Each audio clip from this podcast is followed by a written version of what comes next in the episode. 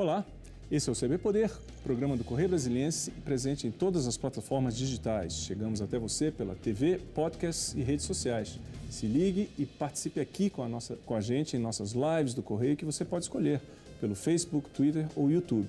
Lembrando que o CB Poder é uma parceria do Correio Brasiliense e da TV Brasília. Eu sou Carlos Alexandre e hoje nós recebemos aqui no estúdio o deputado federal Célio Studart, do Partido Verde do Ceará. Seja muito bem-vindo, deputado. Muito obrigado, Carlos. É um prazer estar aqui no Correio Brasiliense.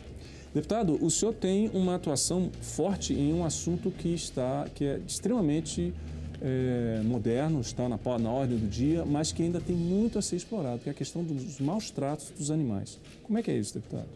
Bom, Carlos, a, o direito animal é um direito muito recente, muito novo e que ele, de algum certo modo, ele vem se separando, embora comungue de muita uh, relação, do direito ambiental amplo. Por quê? Porque os animais uh, são seres sencientes, então, pelo fato de sentir dor, ter medo, ele tem um direito especial que não é o mesmo direito de uma planta, por exemplo.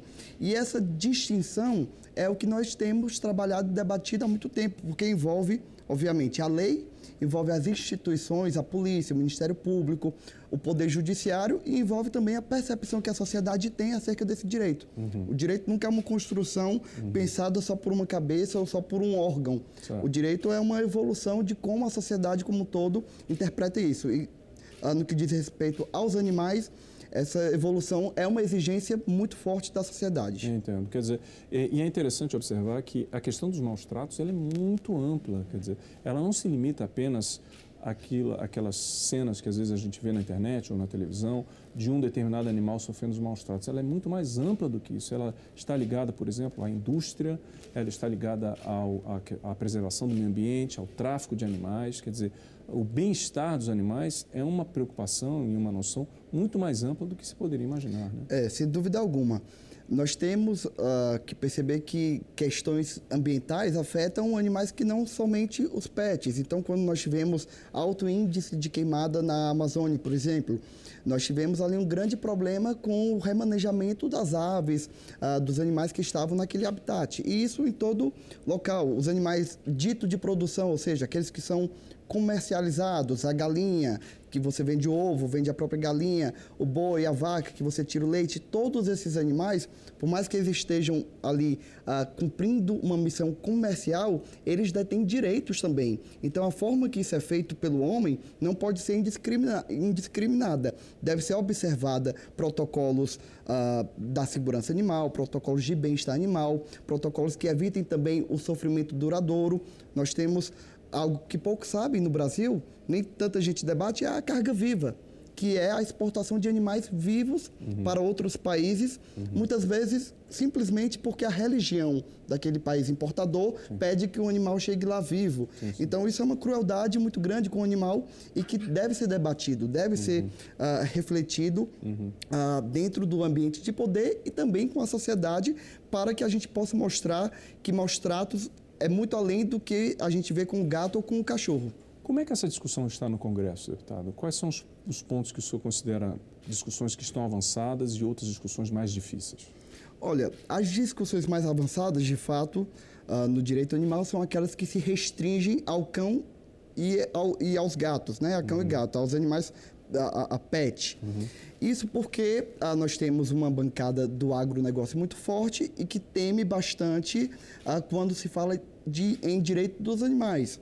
Qual é o temor dessa bancada? É o temor de que isso traga algum prejuízo. Ou seja, se você aumenta o bem-estar do animal de produção, você está obrigando que aquele empresário, que aquela indústria como um todo, uh, se classifique ou invista mais dinheiro uhum. né, num, num rol de cuidados. Aumento ou, de custos, né? Aumento de custos. Uhum. Então, há um temor muito grande nesse sentido. Então, nós conseguimos avançar bem uh, na questão da, do, do, aumento da pena para maus tratos, uhum. que foi fruto de uma comissão que, que eu presidi, que trabalhou durante quase 10 meses na Câmara Olha e, de fato, elevou a pena uh, do artigo 38 da Lei de Crimes Ambientais, uhum. que fala sobre maltrato aos animais. Uhum.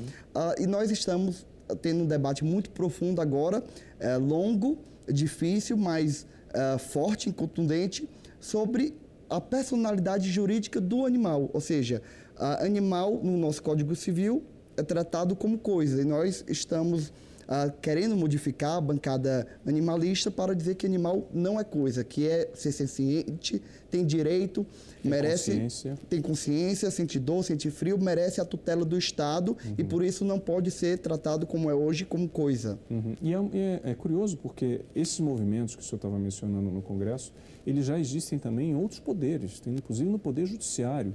Recentemente, por exemplo, é um caso no Paraná, da Justiça do Paraná, eh, o tribunal, foi uma decisão unânime, eh, reconheceu dois cães como autores de uma ação eh, de maus tratos. né? Então é interessante observar essa mudança de mentalidade ocorrendo em outro poder, por exemplo. É, se nós pararmos para ver algo que é feito pelo Poder Judiciário e que preenche uma lacuna do Poder Legislativo, é algo que faz com que o Legislativo se apresse, ou seja, a, a, porque em algum momento aquilo pode não ter uma solidez, já que o Poder Judiciário ah, toma decisões, cria acórdãos, né, decisões dos tribunais, cria também a sua jurisprudência que pode ser copiada por outros tribunais ou por outros juízes, como pode também não ser. Pode ser reformado. né? Exatamente. E a lei nos dá uma segurança maior.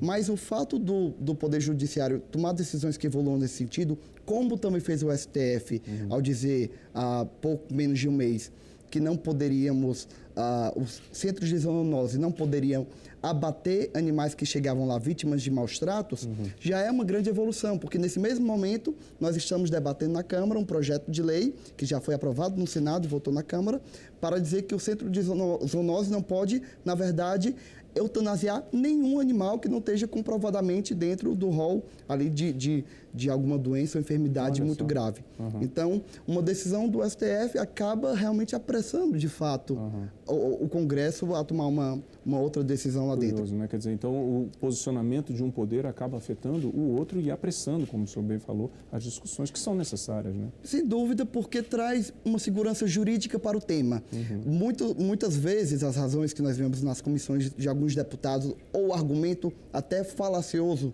em algum ponto, para não aprovar um projeto, é dizer: olha, esse projeto, se for aprovado, vai ser questionado Uhum. ah, a sua constitucionalidade e ele não vai Uhum. ter uma segurança jurídica e vai causar mais problema do que resolver essa questão.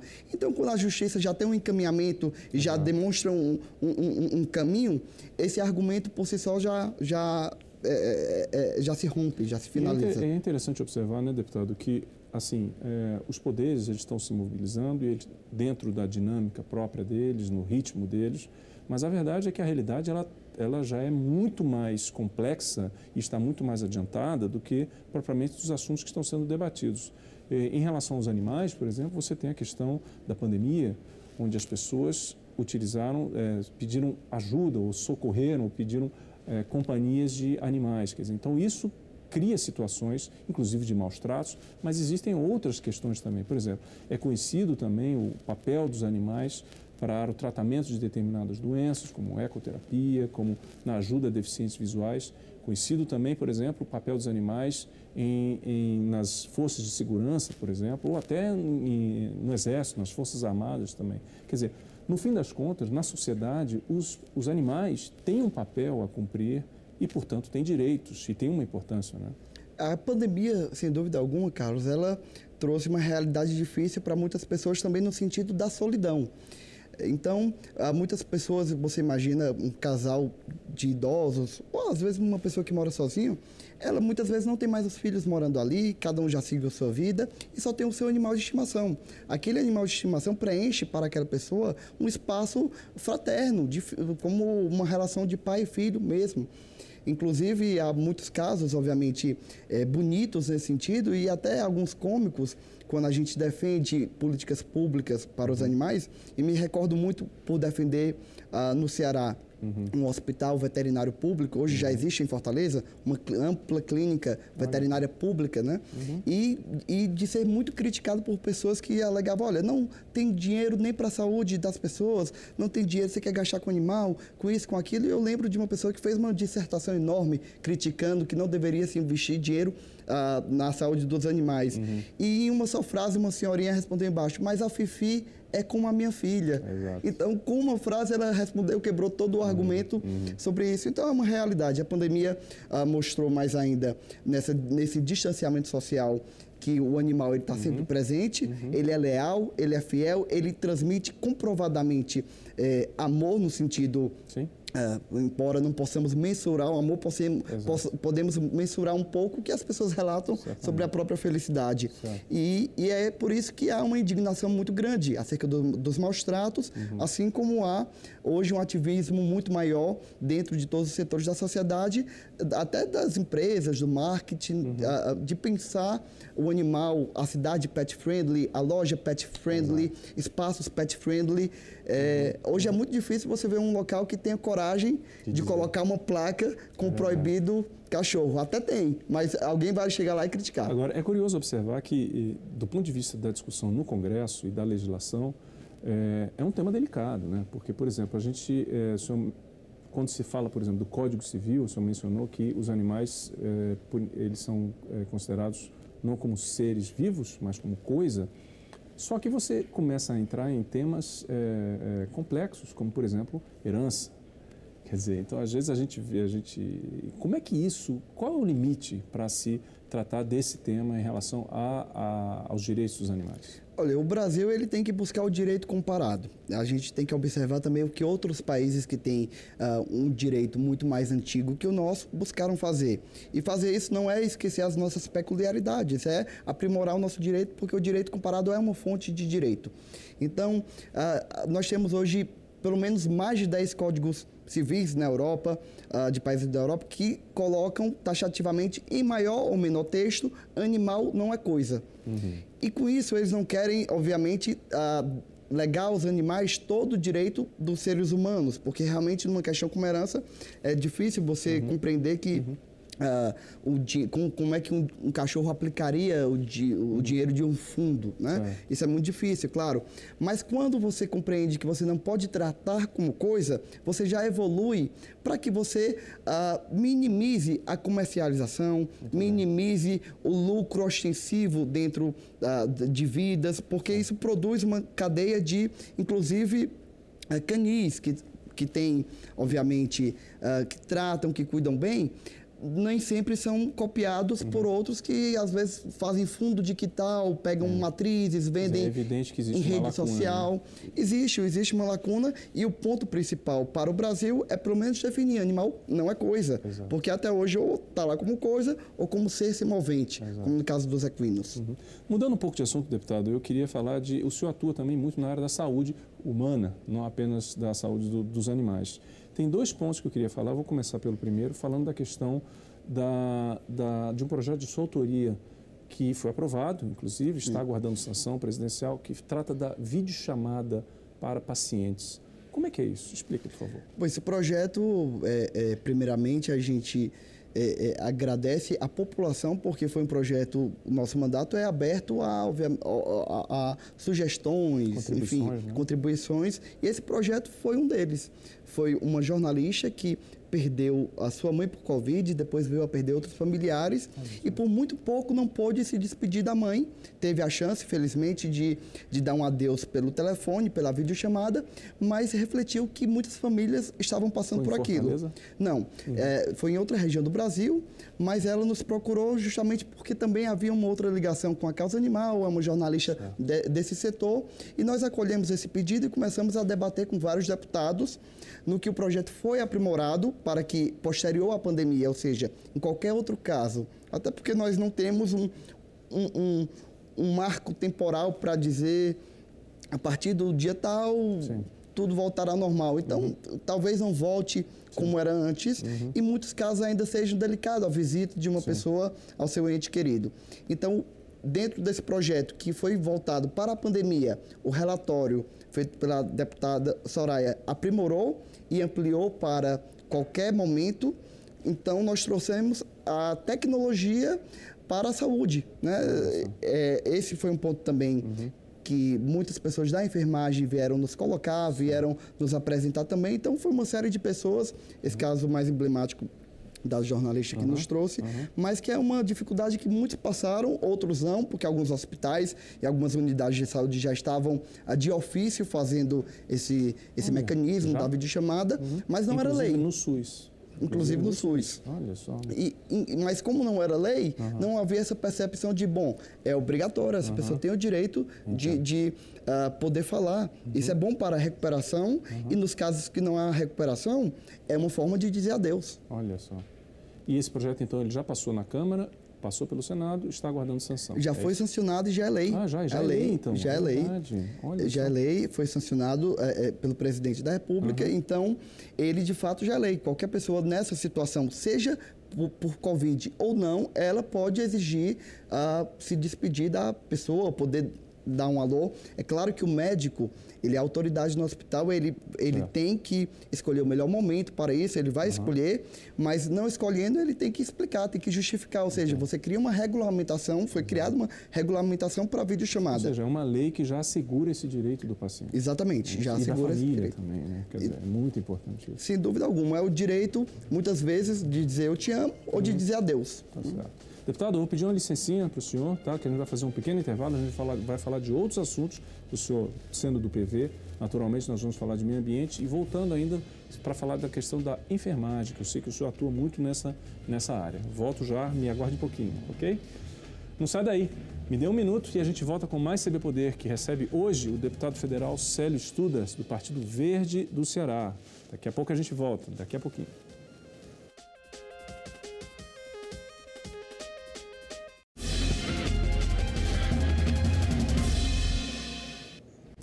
E a gente volta com o segundo bloco do CB Poder, que recebe hoje o deputado federal Célio Estudas, do PV do Ceará.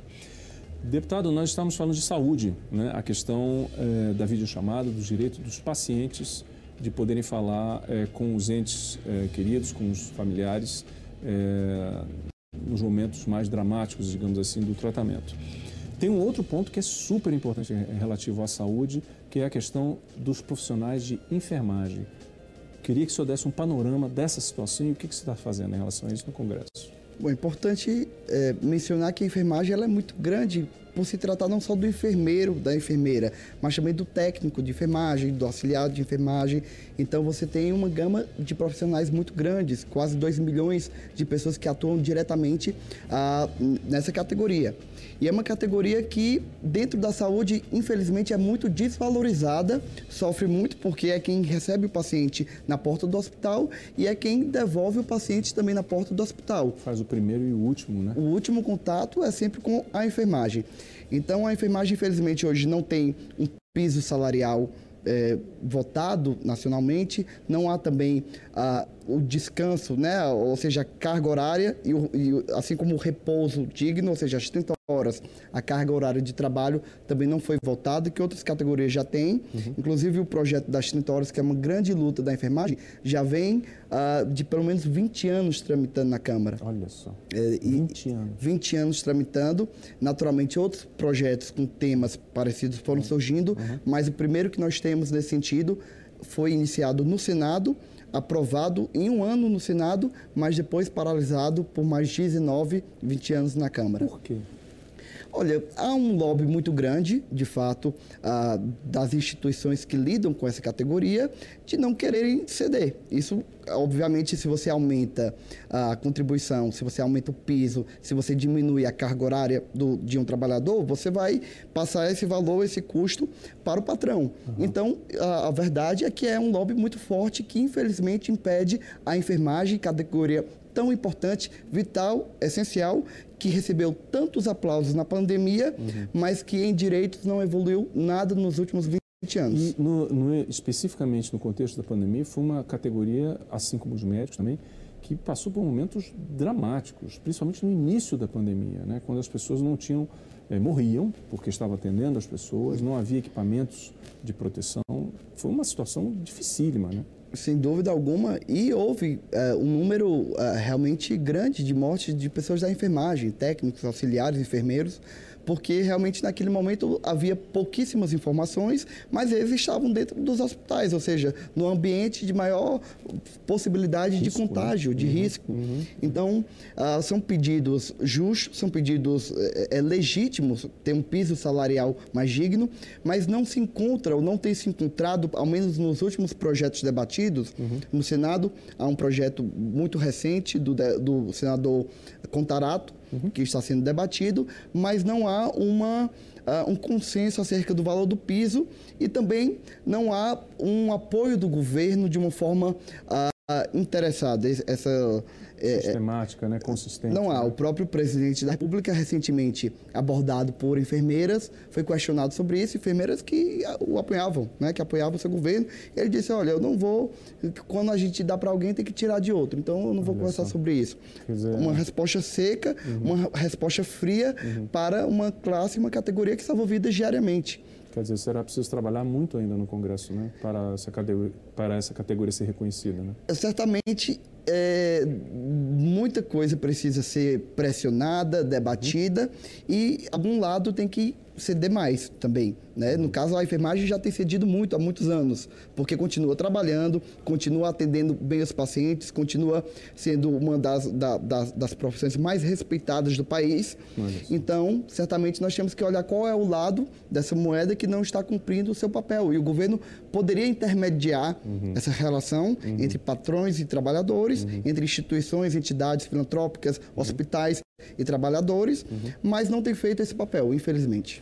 Deputado, vou, vou entrar no assunto agora que o senhor, é, digamos assim, é o, não vou dizer que é a prioridade, mas certamente é um assunto da maior importância dentro do seu trabalho como parlamentar, que é a questão do meio ambiente. O senhor é do Partido Verde Sim. e o Brasil está aí às vésperas de participar da COP26. Né? A reunião que aconteceu na ONU já era para debater, existe uma preocupação em relação às metas que foram estabelecidas e, naturalmente, uma preocupação em relação ao Brasil. E aí vem minha pergunta, deputado o que se pode esperar do Brasil em relação à COP26? Olha, a gente pode torcer para que a gente não passe vergonha, pelo menos. Né? Uhum. É, não, não se pode esperar do, do atual governo e do, dos atuais representantes junto ao governo uhum. do Ministério do Meio Ambiente ah, palavras e frases de preocupação real com o meio ambiente. Porque o que o Brasil vai mostrar lá?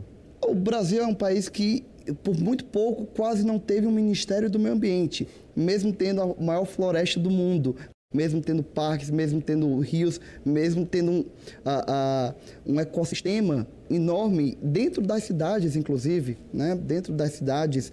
Ou seja, o Brasil é um país que vive a natureza, que tem natureza, que possui... Um convive muito próximo. Convive né? muito próximo com belezas naturais. Uhum. E é um país que não ia ter Ministério do Meio Ambiente uhum. com a falsa alegação de que uh, o Ministério serve a, a ONGs ou que uhum. o Ministério serve para dar dinheiro. O Brasil é um país que perdeu o dinheiro do Fundo Amazônia, o Fundo uhum. Internacional, uh, que vinha de outro os países para preservar a Amazônia. Uhum. É um país onde o presidente disse que não precisava desse fundo. Exato. Então, em qualquer reunião... E depois mudou o discurso, né? E, e, e mudou como no muda... No de que, de que, não, precisamos ser remunerados para preservar a Amazônia, né? É, como temos o pulmão do mundo, então precisamos é receber dinheiro. Uhum. Ou seja, se não recebermos... Uhum, uhum. O, dinheiro de, tem, né? Na verdade. E, e dinheiro, dinheiro tem. O que precisa é vontade política de se fazer algo. Também. E é um país que teve seu último ministro do meio ambiente saindo do Ministério do Meio Ambiente após um escândalo de supostamente favorecer,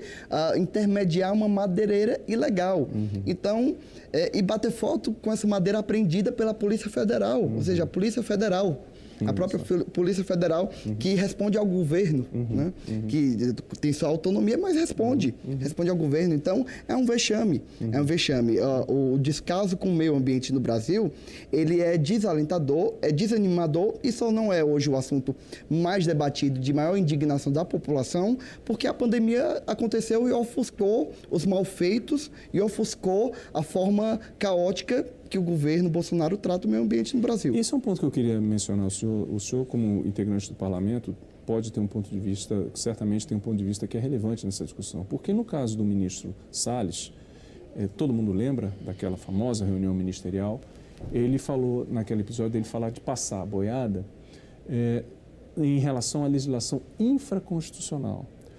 Ou seja, quer dizer, é, aproveitar, digamos assim, as brechas que existem na legislação ambiental e, a, e fazendo aquilo que, aqueles objetivos que ele tinha e não estava sozinho nisso é, em relação ao meio ambiente. Apesar disso, existem pessoas correntes que defendem que, que a, argumento que a legislação ambiental brasileira é muito boa. Eu queria saber do senhor como evitar esse tipo de problema e como tornar a legislação ambiental mais eficiente, se é que é esse o problema. Essa é a minha pergunta. Olha, é, essa frase ele nunca explicou muito bem o que é que significa. O que é que significa. Uh, obviamente, uh, na Câmara, nós temos, e como parte da Comissão de Meio Ambiente, nós temos uma atenção muito grande aos temas que são debatidos ali. Uhum. E, de fato, havia um programa do próprio Salles, do próprio Ministério, que não, em algum momento, desandou das próprias intenções do agronegócio, porque o agronegócio entendeu que afrouxar a legislação ambiental, ou seja, se tornar mais permissivo, anistiar aquele que desmata, ou bater foto com um desmatador ilegal ou com um cortador de árvore ilegal, uhum. é mais prejudicial ao país enquanto imagem pelas sanções que a própria exportação do agronegócio poderia sofrer uhum. do que benéfica. Então, a custo de defender uma ideologia, Sim. no sentido de que estamos aqui para mudar tudo que foi feito antes, as ONGs são inimigas, são as ONGs que colocam fogo, são as ONGs que fazem. Os índios não precisam disso ou daquilo. Uhum essa ideologia mais estava prejudicando uhum. aqueles que apoiavam o governo e o agro do que ajudando. Quer dizer, então nesse sentido é, é, há uma contradição, né? Foi algo que não se ficou, ficou perdeu a conexão, né? Agora, o senhor acha que a, a legislação ambiental ela é satisfatória do jeito que ela está hoje? Não, acredito que tivemos pontos negativos que foram passados no último governo, Nossa. inclusive de anistia, uh, de anistia uh, e também desmobilização de entidades, desmobilização do próprio IBAMA, o IBAMA. Então há uma série de, de questões que nós temos aqui corrigir Perfeito. e amarrar e não afrouxar. Perfeitamente. Deputado, muito obrigado pela sua presença aqui no nosso programa. Obrigado, Carlos. Obrigado a todos que nos assistiram aqui no Correio Brasiliense. Venha mais vezes, por favor. CB Poder fica por aqui hoje. Muito obrigado pela sua companhia. Até a próxima e tchau.